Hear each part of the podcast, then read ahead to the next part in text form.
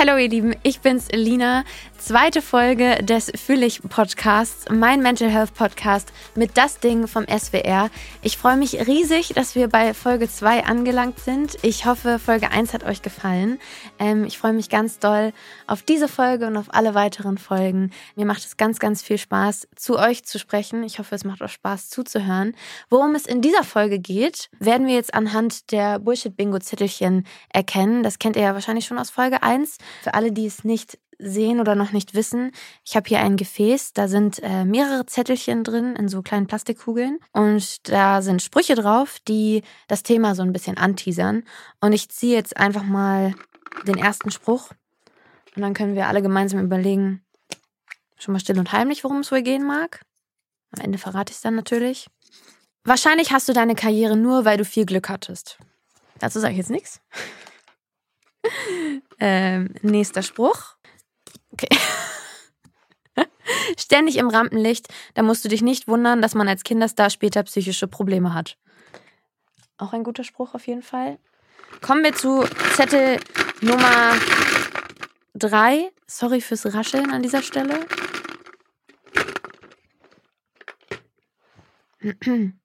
So, was steht hier? Der nächste Bullshit ist, Verstehe nicht, warum du dich beschwerst. Andere würden alles dafür tun, berühmt zu sein. Ja, manche dieser Sprüche habe ich definitiv auch schon gehört und werde ich mir wahrscheinlich auch noch ein paar Mal anhören müssen, auch ungefragt im Internet.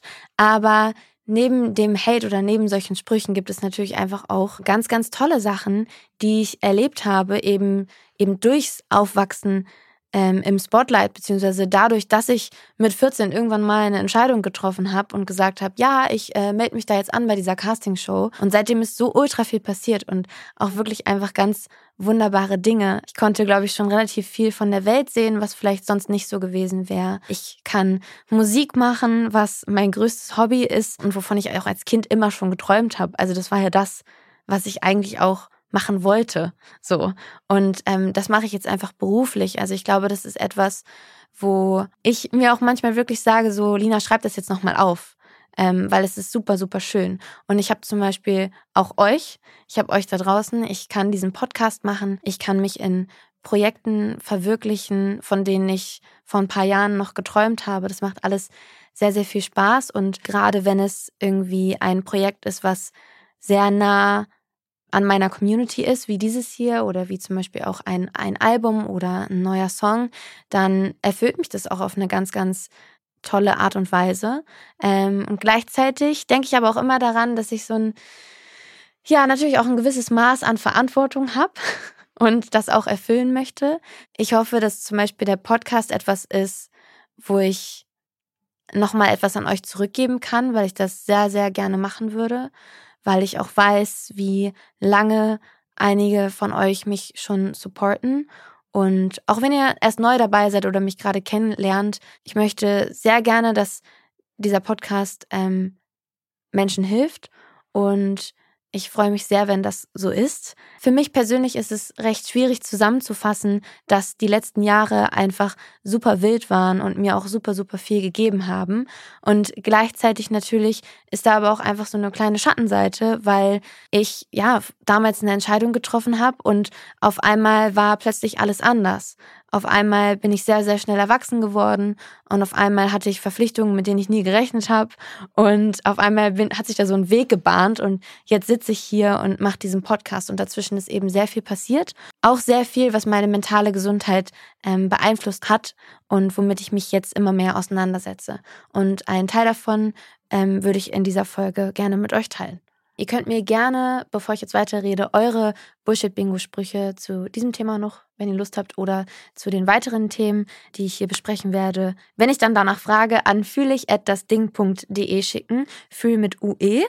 Ja, ich bin recht früh im Rampenlicht, so wie man so schön sagt, groß geworden. Bin da ja relativ früh reingerutscht und kann auch sagen, dass das natürlich definitiv etwas auch mit meiner mentalen Gesundheit gemacht hat oder die einfach beeinflusst hat, wie, glaube ich, das bei uns allen passiert, wenn wir irgendwie verschiedene Wege im Leben einschlagen, wenn man irgendwie von der Grundschule auf eine weiterführende Schule kommt und dann vielleicht in einer neuen Freundschaftsgruppe landet oder so, wenn man irgendwann seinen Schulabschluss hat und dann ins Berufsleben einsteigt, dann ändern sich natürlich immer viele Dinge.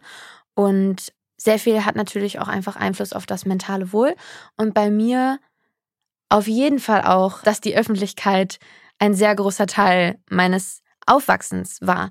Ich habe aber über meine Community gemerkt, dass ich mit ganz, ganz vielen Dingen natürlich aber trotzdem nicht alleine bin, sondern dass die uns alle irgendwie betreffen. Zum Beispiel könnte man den Einspruch ja auch mit dem, ja, du kannst ja froh sein, dass du äh, berühmt bist, könnte man ja natürlich auch, wenn man es jetzt nicht auf mich beziehen möchte, auf mich, Lina, durch jeglichen Job ersetzen. Also du kannst ja froh sein, dass du diesen Job hast. Warum stresst du denn jetzt so? Warum bist du denn nicht einfach glücklich? Finde ich auch immer ganz schwierig, sowas zu sagen, weil wir fühlen uns so, wie wir fühlen. Und da ist es wichtig, darüber zu sprechen. Und deswegen erzähle ich heute mal ein bisschen auf meinem Nähkästchen. Ich erzähle euch ein wenig auch, wie es dazu gekommen ist, dass ich überhaupt den Job machen kann, ähm, den ich mache. Ihr könnt euch wahrscheinlich auch an die Zeit erinnern, in der man so, weiß ich nicht, achte, neunte Klasse war. Ich persönlich bin damals nochmal in eine neue Klasse gekommen. Also die Klassen wurden bei uns immer gemixt am Ende von gewissen Klassenstufen. Das war in der achten und dann auch nochmal in der zehnten. Ähm, an die Zeit der ersten großen Liebe, wo man eben durch die Klassenwechsel vielleicht auch neue Freunde kennenlernt, ähm, ein paar Freunde vielleicht auch verliert, sich die Gruppen einfach verändern. Dann auch die Zeit später, in der man seinen Schulabschluss macht und dann eben überlegt, okay, was mache ich eigentlich jetzt? Also, welchen, welchen Beruf gehe ich nach? Was möchte ich machen mit meiner Zukunft? Entweder ihr habt das vor euch, entweder ihr seid da gerade oder ihr habt das Ganze schon durch. Bei mir ist das ja jetzt auch schon ein paar Jahre her. Und für mich ist es jetzt natürlich an der Stelle so, dass ich weiß, wie ich in dieser Phase war, in der es sehr, sehr viele Umbrüche auch in meinem Leben gab und ähm, in der ich mich auch total verändert habe. Nicht nur im Kopf, sondern halt auch äußerlich durchaus ein paar Veränderungen durchgemacht habe. Und irgendwie ist das alles dokumentiert. Es ist alles online, es gibt alles nachzuschlagen.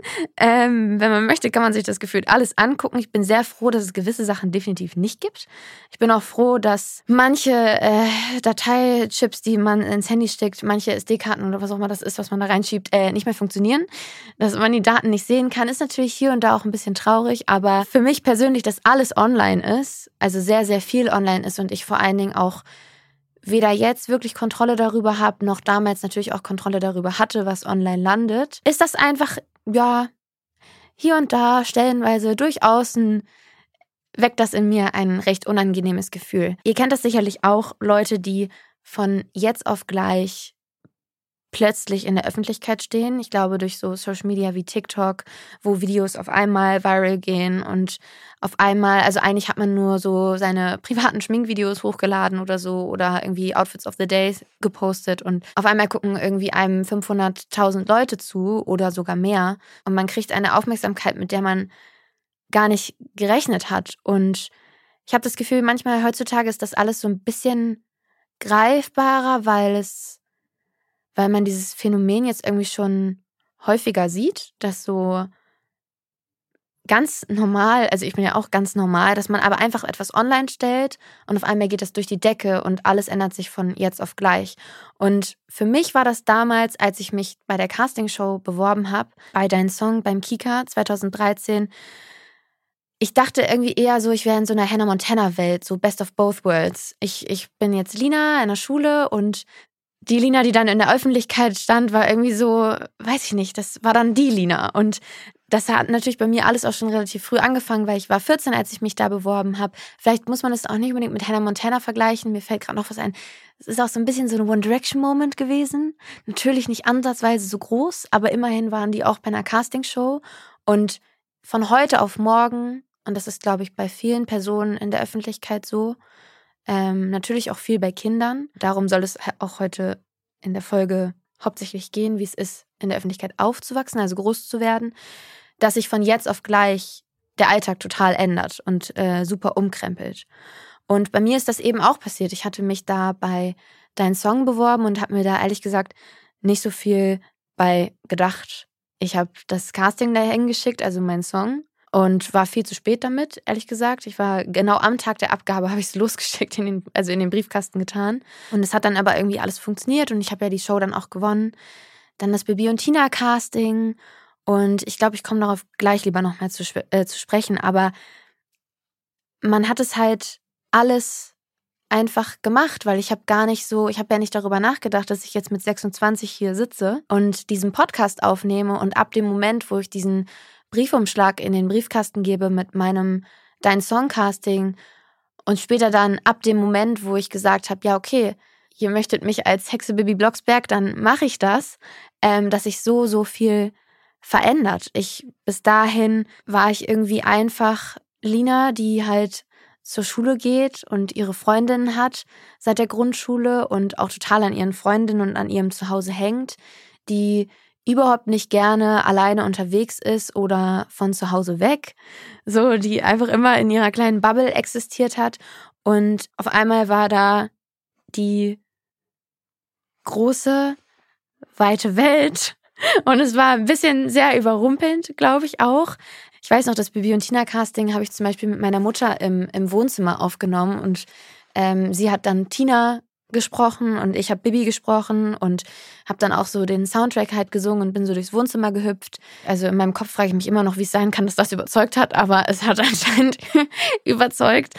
Und während ich das so gemacht habe, habe ich einfach natürlich, ich habe es einfach gemacht. Ich habe nicht großartig drüber nachgedacht. Ich habe sogar, glaube ich, meine erste Reaktion, als ich diese Anfrage bekommen habe, als mein Papa meinte so, ja, Lina, ähm, du bist angefragt für Bibi und Tina. Und ich war so, nee nö, keine Lust. und er war so, hm, ja, aber also, das ist so eine Produktionsfirma aus Berlin und es geht um Kinofilm. Ich so, ah, ja, okay. Hm, ja, ja, weiß ich jetzt nicht. Also, weil ich will ja eigentlich auch auf Klassenfahrt und ähm, ich weiß nicht, ich glaube, ich wollte auch gut in der Schule sein und all sowas. Und ich war durch deinen Song, konnte ich eine bestimmte Klassenfahrt nicht mitmachen und das hat mich damals irgendwie so ultra traurig gemacht, weil ich das Gefühl habe, ich habe tatsächlich was verpasst, weil ich nicht mit auf Segelfreizeit war und alle immer noch von dieser Segelfreizeit sprechen.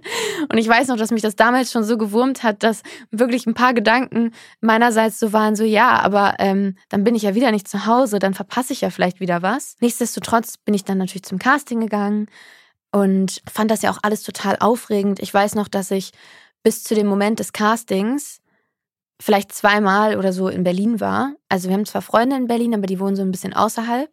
Ähm, das heißt, so richtig Berlin-Berlin hatte ich auch bis dahin noch nie. Bis so, wie war ich da? Ja, gerade 15. Und es war so aufregend. Es war alleine aufregend, auf der A2 nach Berlin zu sein, im Auto.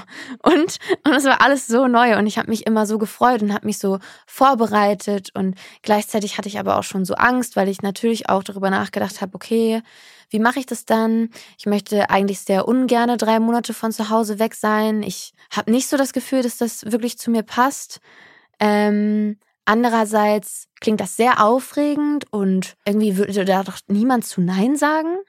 Außerdem war ich ja auch in der Theater AG, das heißt irgendwie, also wollte ich das ja auch. Und ich hatte ja auch meine Girlband in der Schule, habe ich ja eben auch schon gesagt. Und eigentlich war das alles so genau mein Ding. Aber da waren natürlich auch damals einfach schon Zweifel in mir. Und meine Eltern haben die auch gehört und haben mir auch immer gesagt, ich kann wirklich einfach das machen, was ich möchte. Ich bin hier zu nichts gezwungen. Wenn ich das am Ende nicht will, dann will ich das nicht so. Niemand zwingt mich dazu. Und ich bin dann viermal zum Casting bei Bibi, bei Bibi und Tina. Und ich weiß noch, bevor die Entscheidung kam, war ich auf einer Toilette und habe mir so gesagt, so ja, wenn das klappt, dann ist es voll krass. ähm, aber wenn die mich nicht nehmen, ja, dann kann ich nach Hause. dann ist auch nicht so wild. Dann führe ich einfach meine Freundschaften ganz normal weiter. Man merkt, da gingen mir schon sehr, sehr viele Gedanken durch den Kopf und natürlich haben diese Gedanken auch nicht aufgehört und dass ich mich das dann getraut habe und dass ich die Filme gedreht habe und dann meine ganze Musik veröffentlicht habe, hat natürlich noch mal ganz viele andere Dinge angestoßen. Und ja, eben auch noch mal mich in Arten und Weisen beeinflusst, die ich natürlich mit 15 nicht abgeschätzt habe, ähm, die mich vielleicht doch noch mal anders belastet haben, als ich dachte und vielleicht auch als meine Eltern dachten. Und da ich gemerkt habe, was es auch mit mir gemacht hat, dass ich in der Öffentlichkeit aufgewachsen bin und dass sich eben viele Dinge von jetzt auf gleich verändert haben, habe ich mich gefragt, was macht es eigentlich mit Kindern bzw. Jugendlichen, wenn sie von jetzt auf gleich bekannt werden und gibt es dafür eine gute Antwort. Und diese hat mir ähm, für diese Folge die Psychologin, Autorin und Wissenschaftsjournalistin Pia Kabic gegeben. Ich spiele sie euch mal vor. Es ist eine sehr nette Memo von ihr. Bekannt sein beziehungsweise in der Öffentlichkeit stehen hat viele schöne Seiten. Ne? Man bekommt zum Beispiel Anerkennung, man hat äh, Fans oder Follower, man bekommt Geschenke, man wird eingeladen zu coolen Events, man darf coole Sachen machen aber es hat auch häufig Schattenseiten. Ne? Man wird bewertet, man kriegt Kritik, man kriegt vielleicht auch Hassnachrichten. Die Fans bzw. die Follower, die erwarten von einem, dass man immer performt und am besten auch noch immer krasser performt. Und das ist halt auch schon für Erwachsene nicht so ganz easy, mit diesen Schattenseiten umzugehen. Aber für Kinder ist es halt noch mal schwerer, weil sie eben noch nicht so gefestigt in ihrer Persönlichkeit sind und sich dann halt auch leichter verunsichern lassen, weil sie schwerer mit Druck umgehen können und sich halt auch zum Beispiel Freunde abwenden könnten, weil sie halt neidisch sind. Ne? Fame sein ist ja für viele heute so das krasse Goal. Danke dir, liebe Pia, für diese Nachricht. Ich werde tatsächlich gleich nochmal auch auf viele Punkte, glaube ich, eingehen, die sie da äh, sagt, weil ich das ja sehr ähnlich erlebt habe. Ich muss nur gerade schmunzeln, weil ja dieser Freundschaftspunkt, den hatte ich ja eben schon angesprochen, dass bei mir tatsächlich auch der damals so mit 14, 15 der präsenteste, mit einer der präsentesten Punkten, Punkte in meinem Kopf war, dass ich Angst hatte, dass meine Freunde sich von mir abwenden, dass ich nicht mehr dazugehöre in der Schule ähm, dass sie über mich lachen oder lästern. Ich war auch ganz, ganz doll verliebt zu der Zeit und ich hatte halt Angst, dass wenn ich Bibi und Tina mache, also wenn ich den Film drehe und nicht mehr zu Hause bin, dass diese Liebe verloren geht. Spoiler, ist passiert. Ja, ich hatte recht. Aus uns ist nichts geworden. Aber ähm, ich hatte einfach ganz, ganz doll Angst, dass sich, was die Freundschaften betrifft, was verändert. Nichtsdestotrotz war das, bei, das Ganze bei mir ja gewählt. Also ich habe mich ja dann dazu entschieden, dass ich das trotz meiner Befürchtungen gerne machen möchte. Ähm, ich habe mich aber auch gefragt, weil viele Kids werden ja auch so quasi in die Öffentlichkeit gezerrt. Ähm, und was das mit den Kindern macht, wenn sie nicht frei gewählt im Internet stattfinden, sondern wenn die Eltern das für sie entscheiden und ähm, sie dann keine Privatsphäre mehr haben. Und auch dazu hat mir die liebe Pia noch was erzählt. Also, selbst wenn man frei gewählt hat, in der Öffentlichkeit zu stehen, eigentlich kann man diese Entscheidung als Kind noch gar nicht treffen. Das Ding ist nämlich, dass der Teil vom Gehirn, der wirklich abschätzen kann, was dieser Fame für das eigene Leben bedeutet, bei Kindern und auch bei Jugendlichen noch nicht komplett fertig entwickelt ist. Das ist auch der Grund, warum Jugendliche manchmal so richtig dumme Entscheidungen treffen, zum Beispiel super viel trinken oder auch ungeschützten Sex haben. Die können halt noch gar nicht abschätzen, was das für Konsequenzen haben kann. Und wenn Kinder jetzt in die Öffentlichkeit gezerrt werden, also das nicht frei gewählt ist, dann kommt halt auch noch hinzu, dass äh, ja Geschichten über sie bekannt werden, die sie vielleicht gar nicht teilen möchten, ne? dass äh, die Eltern sie pushen könnten, so nach dem Motto, hey, mach mal das und das, das performt immer gut. Und auch Fotos von ihnen geteilt werden, die ihnen so super peinlich sind. Und das kann natürlich unter anderem zu Unsicherheiten führen, zu Rückzug führen, ne, sozialer Rückzug, dass äh, die Kinder Ängste entwickeln oder aber auch, dass sie von anderen gemobbt werden.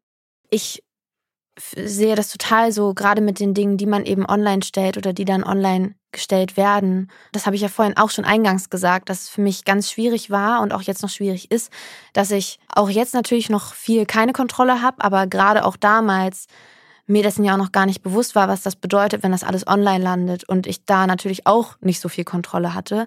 Und wenn ich mir dann vorstelle, dass man irgendwie alle einen im Internet angucken können und man möchte es eigentlich nicht mal mehr. Also man hat es nicht mal frei gewählt, weil du schon mit vier Jahren vor die Kamera gezogen wirst und dann machst du das die ganze Zeit und mit 20 oder mit 16 merkst du vielleicht erst so, ähm, nichts davon war eigentlich meine Entscheidung. Ich glaube, das ist ganz, ganz, ganz, ganz schwierig und kann sehr ernsthafte mentale Probleme auslösen. Wichtig ist mir auch noch bei dieser Folge, dass ähm, auch wenn es um vor allem jetzt meine persönlichen Erfahrungen geht in den nächsten Abschnitten. Aber ich im Background ein ganz tolles Team und eine ganz tolle Redaktion und auch PsychologInnen habe, die mich supporten und mir wichtiges Know-how an die Hand geben. Und alle Quellen äh, zu der Folge findet ihr auch immer in den Show Notes. Und äh, ja, dass mich das belastet, obwohl ich es frei gewählt habe mit 14 und 15, wo ja Pia gerade auch schon meinte, man kann natürlich nicht alle Konsequenzen abschätzen. Ich habe natürlich aber auch bemerkt, dass es mich belastet. Und da wären wir wieder bei der Wake-up-Call-Kategorie. Und bevor ich euch ein ganz genaues Beispiel nenne, möchte ich euch noch sagen, dass ich mich wirklich noch daran erinnere, dass ich früher immer gesagt habe, ja, nein, also ähm, ich verpasse hierdurch nichts. Ich hatte Angst davor, dass ich was verpasse, das weiß ich noch. Deswegen habe ich auch gezögert, ob ich das überhaupt möchte mit Bibi und Tina und allem. Aber als es dann soweit war und ich gemerkt habe, wie toll das ist und wie sehr ich auch das Team liebe und was für krasse Erfahrungen ich da sammle und dass ich das auf jeden Fall nicht missen möchte, war ich auf so einem, habe ich, glaube ich, auch ein bisschen die Augen zugemacht, also so einen Tunnelblick gehabt und ich habe dann immer gesagt, hä, nee, nö. Nee, nee, ich verpasse nichts. Ja, ich bin viel von zu Hause weg. Mm, ja, geht mir auch nicht so super dabei, aber ist nicht so schlimm. Ich mache das alles gerne. Also man ist ja dann auch einfach völlig überfordert damit. Und ich hatte aber tatsächlich durch auch die ganzen positiven Gefühle nicht unbedingt das Gefühl, also ich war nicht traurig ich war dann irgendwann über die Segelfreizeit hinweg, sagen wir es so. Es war dann irgendwann okay, dass ich da nicht bei war. Und es war auch okay, dass ich äh, nicht so oft mit meinen Freundinnen im Urlaub war oder dass ich die letzten Ferien mit meinen Eltern mit 14 Jahren hatte, war dann für mich okay. Ich glaube, ich bin erst jetzt wieder an dem Punkt mit Mitte 20, dass ich so merke, so, hm, vielleicht waren manche Dinge doch ein bisschen zu schnell. Vielleicht bin ich hier und da doch ein bisschen auch zu schnell erwachsen geworden oder auch anders erwachsen geworden, als ich vielleicht wollte. Und vor allen Dingen, dass es auch Dinge gibt, die natürlich losgetreten worden sind durch den Job, ähm, die für meine Ängste zum Beispiel sehr gefundenes Fressen waren. Also sei es halt, dass man von heute auf morgen sehr viel alleine sein muss, sehr viel reist, sehr viel in Zügen oder in Flugzeugen auch unterwegs ist, was alles nicht so mein mein Ding ist, dass man viel alleine in Hotels sein muss, dass man viel mit fremden Personen unterwegs ist, die man noch gar nicht so gut kennt. Und ich glaube, bei mir ist es dann einfach so, dass ich sehr, sehr lange und auch stellenweise immer noch gar keinen richtigen Umgang dafür habe. Und gerade aber als Teenie äh, wirklich nicht hatte. Und ich hatte einfach ähm, neben der ganzen guten Zeit, die ich hatte, aber auch eine sehr, sehr große Zeit und sehr, sehr viele Momente, wo ich kein Gefühl von Kontrolle hatte, beziehungsweise ein Gefühl von Kontrollverlust. Dazu kommt dann noch, dass man natürlich ähm, auf einmal sehr, sehr vielen Meinungen ausgesetzt ist. Also es ist dann nicht mehr nur so, dass man über sich selbst urteilt oder dass deine, dass die beste Freundin irgendwas sagt, Kritik übt oder dass die Eltern etwas sagen, sondern es ist auf einmal Person XYZ aus dem Internet und man versucht es super, super vielen Menschen recht zu machen und eben auch ein gewisses Bild aufrecht zu erhalten. Und ich glaube, dass dieses judgy Internet-Phänomen kennen wir natürlich jetzt, kennen jetzt sehr, sehr viele von uns, wenn ich überlege, dass ich irgendwie Zwölfjährige treffe und die haben eine höhere Bildschirmzeit als ich, dann das ist Wahnsinn, weil natürlich geht da der Fokus ein bisschen verloren und natürlich werden auch die sich nicht mehr nur mit ihrer besten Freundin oder ihrem besten Freund vergleichen, sondern da kommen einfach ganz, ganz viele Meinungen auf Social Media auf uns zu, die man auch gar nicht so einfach, glaube ich, filtern kann, besonders nicht, wenn man so jung ist. Und auch für mich war das natürlich crazy, dass auf einmal so viele Leute ähm, Bibi und Tina ist ja dann doch ganz schön durch die Decke gegangen und auch das mit meiner Musik. Und dass dann so viele Leute auf einmal etwas von einem wollten und ich das Gefühl hatte, ich muss so vielen Leuten gerecht werden und ich weiß aber gar nicht wie. Und ich habe hier angefangen, jemand in der Öffentlichkeit zu sein und eine gewisse Lina zu sein, ähm, die schon auch sehr unterschiedlich ist irgendwo von der Lina zu Hause. Nicht im Kern, aber natürlich ist man nach außen hin ja eher die aufgewecktere, happy Variante.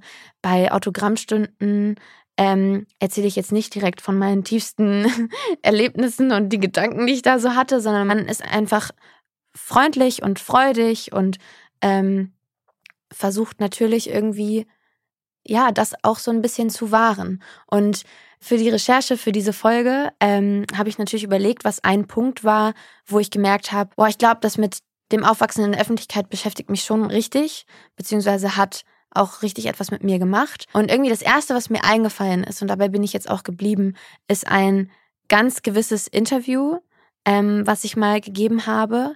Dazu muss ich sagen, dass ich mir schon immer damit sehr schwer getan habe und mir auch immer noch sehr schwer damit tue, Videos oder generell Aufnahmen von mir selber anzugucken, also das nachzuschauen quasi, weil ich immer irgendwie das Gefühl habe, ich bin zu laut, ich bin zu leise, ich bin zu unreflektiert, etc. Also man findet ja, glaube ich, immer recht viel, was man an sich selber kritisieren kann.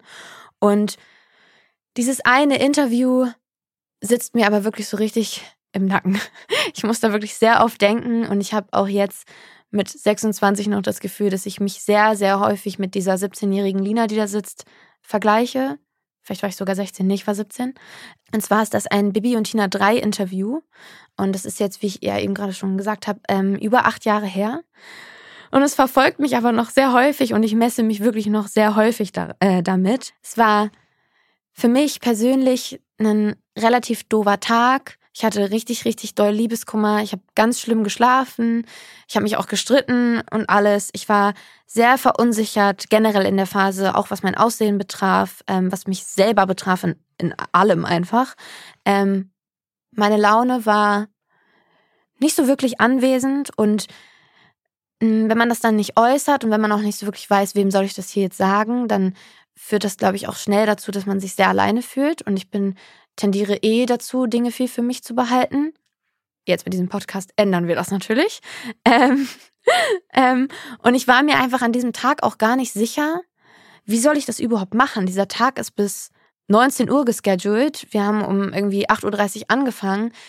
Äh, es ist jetzt 9.30 Uhr. Ich kann eigentlich nicht mehr. Wie, wie mache ich das jetzt? Also wie reiße ich mich den ganzen Tag jetzt noch zusammen, ohne dass ich hier anfange zu weinen oder sonst irgendwas? Und ich glaube, dass ich ab einem gewissen Punkt einfach so fertig war und auch so abgefuckt auf gut Deutsch, dass ich so dachte, ja, ist jetzt auch egal. Nö, dann bin ich jetzt traurig. Ja, dann können es auch alle wissen. Ja, dann gebe ich jetzt auch nur noch kurze Antworten, weil ähm, ist eigentlich auch alles egal, ist alles sowieso doof. Ich war eh in der Liebe unglücklich. Ähm, weiß ich nicht, wahrscheinlich habe ich mir dann auch noch gedacht, den Film finden eh alle doof. Man rutscht dann ja auch in so Gedankenstränge rein und dann saß ich da halt einfach und habe diese Interviews geführt und war wirklich relativ hilflos und habe einfach versucht, es noch so gut wie möglich zu machen, aber hatte innerlich, glaube ich, auch einfach schon so ein bisschen aufgegeben. Das Ding ist natürlich, dass die ZuschauerInnen das nicht wissen ähm, und dann dieses Interview sehen. Und auch ich, ja, ich glaube, ich war so frustriert, dass mir vielleicht auch einfach egal war. Ähm, und ich auch natürlich nicht drüber nachgedacht habe, dass das in zehn Jahren immer noch Leute gucken. Und die ZuschauerInnen, die wissen das ja dann nicht. Und haben da echt teilweise so Kommentare reingeschrieben und ich habe jetzt natürlich auch noch mal kurz recherchiert für die Folge und ich hatte das alles richtig in Erinnerung, weil dann stehen da einfach so Sachen wie, wow, Linas Laune, Punkt, Punkt, Punkt. Oder ja, Lisa ist echt sympathisch, aber Lina kommt ja sowas von arrogant rüber. Oder hat Lina ein Bad Hair Day oder was? Und ich weiß, die Kommentare wirken jetzt vielleicht auf den ersten Blick nicht so mega wild, aber sie sind bei mir trotzdem sehr hängen geblieben, weil es natürlich auch, also allein jetzt diese drei Kommentare, und da sind wirklich sehr viele Kommentare, beziehen sich einfach auf drei sehr große Unsicherheiten von mir, auch damals schon, wie ich rüberkomme, ähm, wie ich aussehe und dann auch noch, dass ich verglichen wurde mit der Person neben mir. Das war natürlich schwierig und ähm, deswegen sage ich auch, dass ich das Gefühl habe, ich messe mich immer noch zehn Jahre danach mit Interviews wie diesem, weil ich so Angst davor habe, dass das einfach das ist, was dann die Leute von mir denken, dass ich halt irgendwie arrogant und eingebildet und keinen Bock hätte. Man muss auch dazu sagen, ich sehe leider häufig so aus, als hätte ich keine Lust, wenn ich gestresst bin. Ich habe dann leider wirklich einfach so ein richtig gekonntes Resting Bitch Face, wenn ich traurig bin oder wenn ich gestresst bin.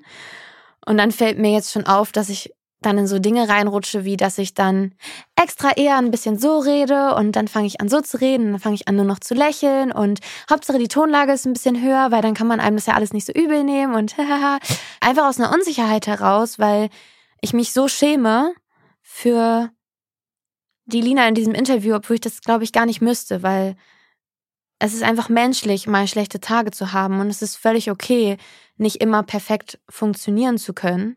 Es ist auch in Ordnung, wenn man unsicher ist oder wenn man gestresst ist. Man kann das nicht immer alles kontrollieren. Ähm, und was man auch nicht vergessen sollte, ich glaube, wir generell als Gesellschaft, dass die Kommentare, die man da so hinterlässt, auf YouTube oder TikTok oder Instagram, wo auch immer, auf Social Media, ähm, die man da schreibt, und man schreibt sie einfach so, man schreibt sie auch relativ schnell, weil man sich denkt, ja, ist ja nur ein Kommentar. Und im Zweifel liest sie das nicht mal mehr. Und ich glaube, viele Leute lesen das. Ich lese auch viele Sachen und es trifft einen. Es trifft einen, wenn das auf einem Instagram-Channel vorkommt, der klein ist und die Klassenkameraden fangen einen an zu hänseln oder die Arbeitskollegen reden schlecht über einen. Das trifft und es trifft mich persönlich zum Beispiel aber auch, wenn ich dieses Interview gebe oder irgendein Interview und am Ende wird über meine Haare abgelästert. So, warum? Also, Entschuldigung, dass ich äh, ein Mensch bin und keine perfekten Haare hatte.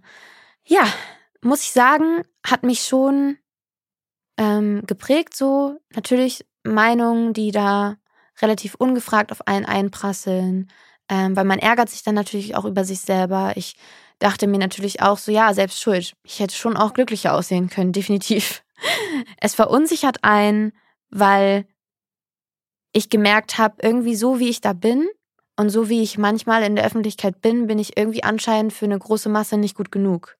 Und ich glaube, dass viele von uns dieses nicht gut genug Gefühl zum Beispiel sowieso in sich haben. Bei mir ist das auch einer meiner Glaubenssätze, die ich, glaube ich, einfach über die Jahre aufgebaut habe, dass ich nicht gut genug bin. Also es gäbe ja auch positive Glaubenssätze, aber ich glaube, das ist zum Beispiel ein negativer Glaubenssatz, den ich richtig in mir drin habe und der dann getriggert wird ähm, bei der kleinsten Sache, um ehrlich zu sein. Und ähm, ich hoffe natürlich, ihr kennt das nicht, aber ich glaube, dass es vielen von uns ähm, so geht.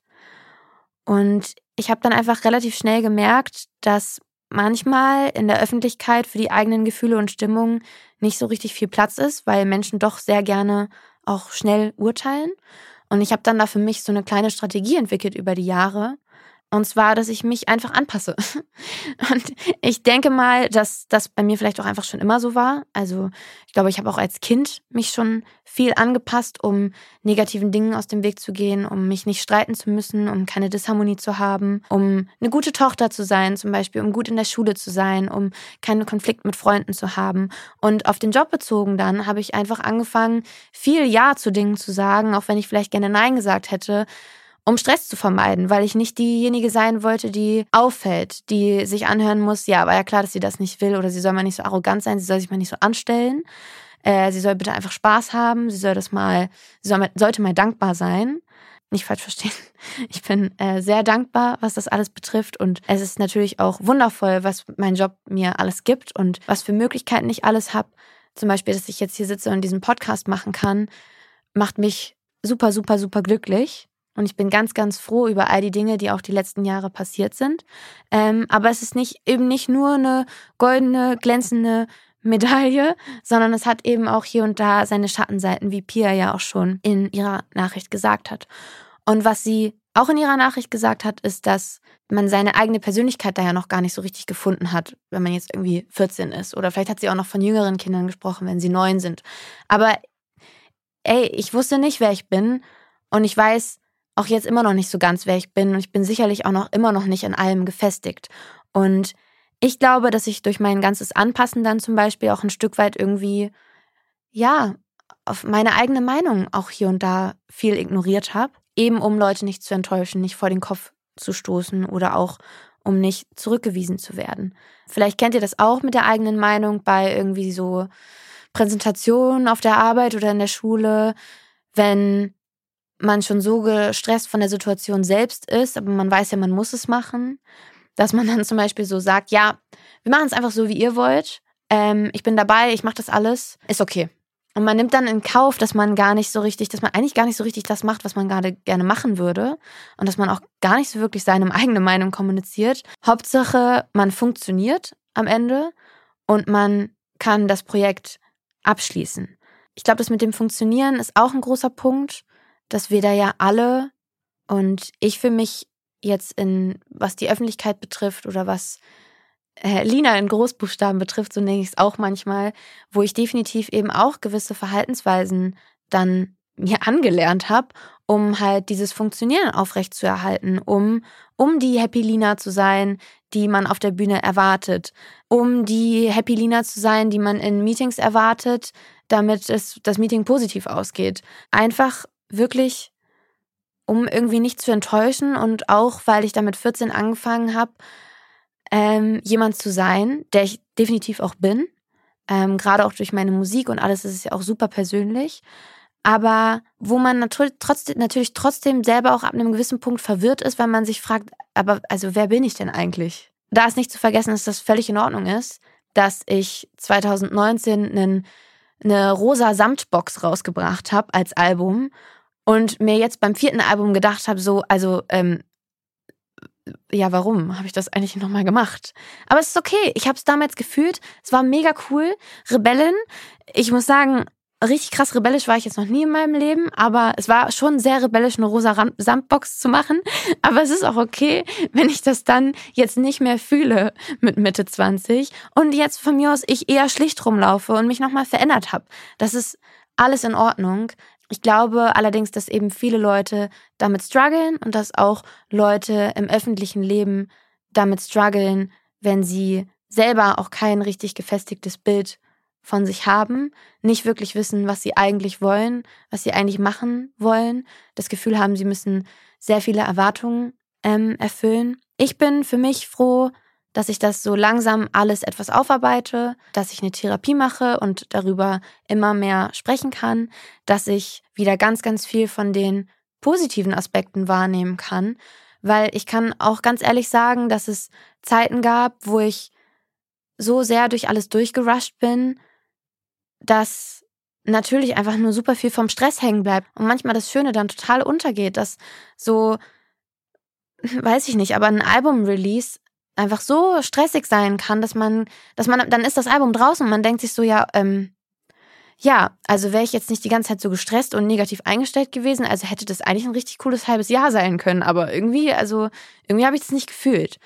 Und das finde ich so schade, weil ich kann durch meinen Job auch so viele tolle Dinge erleben. Gleichzeitig aber kommt damit natürlich auch eine Verantwortung einher, die ich ebenfalls versuche irgendwie, so gut es geht, perfekt ähm, zu meistern. Außerdem habe ich mittlerweile eine relativ große Reichweite mit einer ganz tollen Community. Und damit meine ich euch. Eine Community, die mir ganz viel Bestätigung und natürlich auch Aufmerksamkeit schenkt und eine Community, durch die ich, wie ich ja vorhin auch schon erwähnt habe, eben Projekte wie diesen Podcast verwirklichen kann. Und das bringt mir ganz, ganz viel Freude. Und damit ihr auch ein bisschen Freude habt und ich euch hiermit in diesen Podcast reinholen kann, habe ich euch ja auch bei dieser Folge gefragt, ob ihr Fragen an mich habt. Und zwar für diese Folge, wie es ist, im Spotlight aufzuwachsen. Da habt ihr mir ein paar schöne Sprachmemos geschickt und ich spiele jetzt mal eine davon ab. Ich wollte dich fragen, ob du schon während deiner ersten Auftritte und Filmdrehs gespürt hast, wie sich das in der Öffentlichkeit stehen auf deine Psyche auswirkt oder ob die Auswirkungen erst später sichtbar wurden. Also diese Frage geht ja theoretisch gesehen nochmal ein bisschen äh, genauer auf das ein, was ich vorhin schon gesagt habe. Um das nochmal zusammenfassend zu sagen, ich glaube, dass ich schon schon früh gemerkt habe, dass das irgendwas mit mir macht. Ich glaube aber, dass ich das als Teenie zum Beispiel und auch mit Anfang 20 noch gar nicht so richtig benennen konnte. Also ich hatte dafür einfach kein, weder richtige Worte, ich konnte auch nicht so ganz beschreiben, was genau das jetzt ist. Und ich denke, ganz früher war mir das auch noch gar nicht so richtig bewusst. Und jetzt, desto älter ich werde und desto mehr ich mich auch einfach äh, mit mir selber auseinandersetze und mit den letzten Jahren, desto mehr kann ich das, glaube ich, alles greifen. Und manchmal schließen sich auch so richtige Kreise und ich denke mir so, ah, ja, okay, das ergibt Sinn. Dann neben dieser Sprachmemo haben wir noch ein paar Fragen rausgeschrieben. Und zwar beantworte ich die jetzt auch einfach nochmal schnell. Haben dich die Leute als 14- oder 15-Jährige im Tonstudio schon ernst genommen oder kam das erst, als du älter wurdest? Ich habe natürlich vorhin gesagt, dass es mir immer schwer gefallen ist, Nein zu sagen. Aber das hat nicht unbedingt nur an den Leuten um mich herum gelegen. Also eigentlich eher an mir selber, weil ich mich nicht getraut habe, Nein zu sagen. Ähm, ich hatte im Tonstudio zum Beispiel immer ein sehr freundschaftliches Verhältnis mit meinen ProduzentInnen, mit den Leuten, mit denen ich da gearbeitet habe. Und ich hatte schon das Gefühl, auch, dass man mich ernst nimmt. Also ich hatte zumindest nicht das Gefühl, dass man mich einfach rumschubst, sondern es war eine sehr angenehme Zusammenarbeit über mehrere Jahre hinweg. Und auch was den Filmdreh betrifft und ähm, generell was die Leute um mich herum betrifft, ich bin da sehr froh, dass ich immer jemanden hatte, der mir zugehört hat und der mich, um auf die Frage zurückzukommen, definitiv auch ernst genommen hat. Wie hast du dich bei deinem ersten Auftritt gefühlt? Mein erster Auftritt, der in der Girlband in der Schule oder mein erster Auftritt als Lina? Ich nehme mal den als Lina. Ähm, ich war sehr aufgeregt. Es war so ein Sing mit Lina, hieß das damals, weiß ich noch. Davon gibt's auch Videos. Ich glaube, die sind auch irgendwo online und ich kann es mir auch ganz schwer angucken, weil ich mir einfach nur so denke, was mache ich da? Ich glaube, ich war so aufgeregt. Das ist so, das ist einer der Tage, wo ich glaube ich auch irgendwie in Ruhe nochmal rangehen muss und mir wirklich auch in Ruhe nochmal was dazu angucken muss und ähm, ja, einfach ein bisschen darüber nachdenken kann, wie das jetzt so wirklich war. Weil vor lauter Stress vergisst man dann manchmal auch einfach gewisse Dinge. Ich weiß auch noch zum Beispiel, dass ich sogar die Album-Release-Party vom ersten Album, ich wusste gar nicht, dass wir eine gefeiert haben. Ist ein bisschen witzig, aber Tillmann war irgendwann so, hä? Hä, doch, wir haben das im Studio, hinten im Garten, voll die Party mit all deinen Freunden und deinen Eltern und so. Und ich war so, äh, echt? Hm, davon weiß ich nichts mehr. Und das ist so krass, dass das Gehirn manchmal einfach so gewisse Dinge leider ausblendet, weil man sich dann oft auch auf andere Dinge fokussiert. Generell habe ich das aber sehr schön in Erinnerung. Also das erste Album und auch dieser erste Auftritt, so aufgeregt ich auch war, ich denke sehr, sehr gerne an das Singen mit Lina zurück. Und dann noch, ich würde tatsächlich gerne wissen, wie es für dich war, im Spotlight aufzuwachsen, beziehungsweise welche Gefühle du bei deinem ersten Casting-Film hattest und ob du schon Tipps für solche Situationen hast. Zusätzlich würde ich gerne wissen, ob du es für möglich hältst, Schauspielerin zu werden, ohne eine Schauspielschule besucht zu haben. Ähm, ich glaube, viel von der Frage habe ich schon beantwortet, deswegen beziehe ich mich mal auf den letzteren Abschnitt und zwar, ob ich Tipps habe, beziehungsweise ob ich es für möglich halte, Schauspielerin werden zu können ohne eine Schule besucht zu haben. Ich würde jetzt einfach mal sagen, halte ich für möglich, weil habe ich auch nicht gemacht. Das heißt, es ist schon möglich. Ich glaube, es ist auch ein guter Weg, so eine Schauspielschule zu besuchen, wenn du die Möglichkeit hast und es möchtest. Man kann es definitiv auch so probieren. Also ich kenne auch mehrere Leute, die das so probiert haben und wo es funktioniert. Es ist ja aber auch sowieso nicht gesagt, dass es funktioniert. Das kann man einem nie versprechen. Aber klar, es ist auf jeden Fall möglich. Und ich würde da sagen, solange du an dich glaubst und solange das dein Traum ist und es dich glücklich macht, dann go for it. Und Tipps und Tricks dafür ist, lustig. Jetzt habe ich so eine ganze Folge lang erzählt, wie schwierig es auch manchmal ist. Und Tipps und Tricks.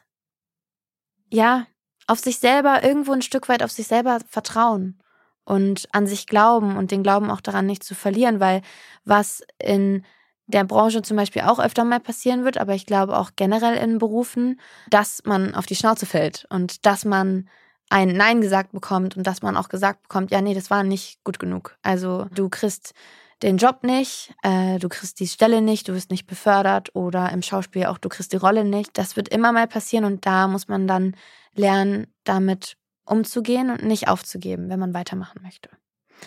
Ja, äh, so viel von mir an dieser Stelle. Wenn ihr merkt, dass euch etwas so stark belastet, dass ihr alleine nicht hinauskommt, dann dürft ihr euch gerne professionelle Unterstützung holen, wenn ihr möchtet. Und Hilfsangebote dazu findet ihr in den Show Notes.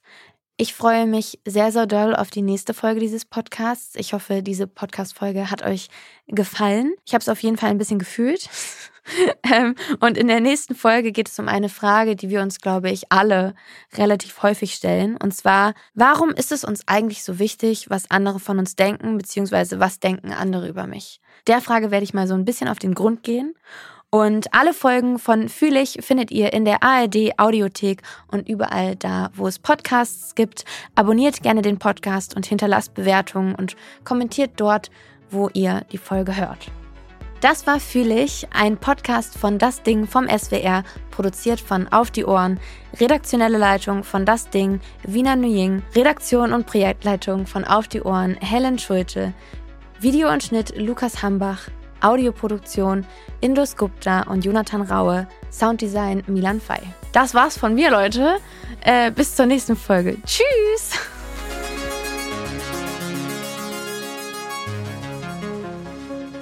Bist du auch noch auf der Suche nach einem neuen Podcast? Hier meine Empfehlung der Woche.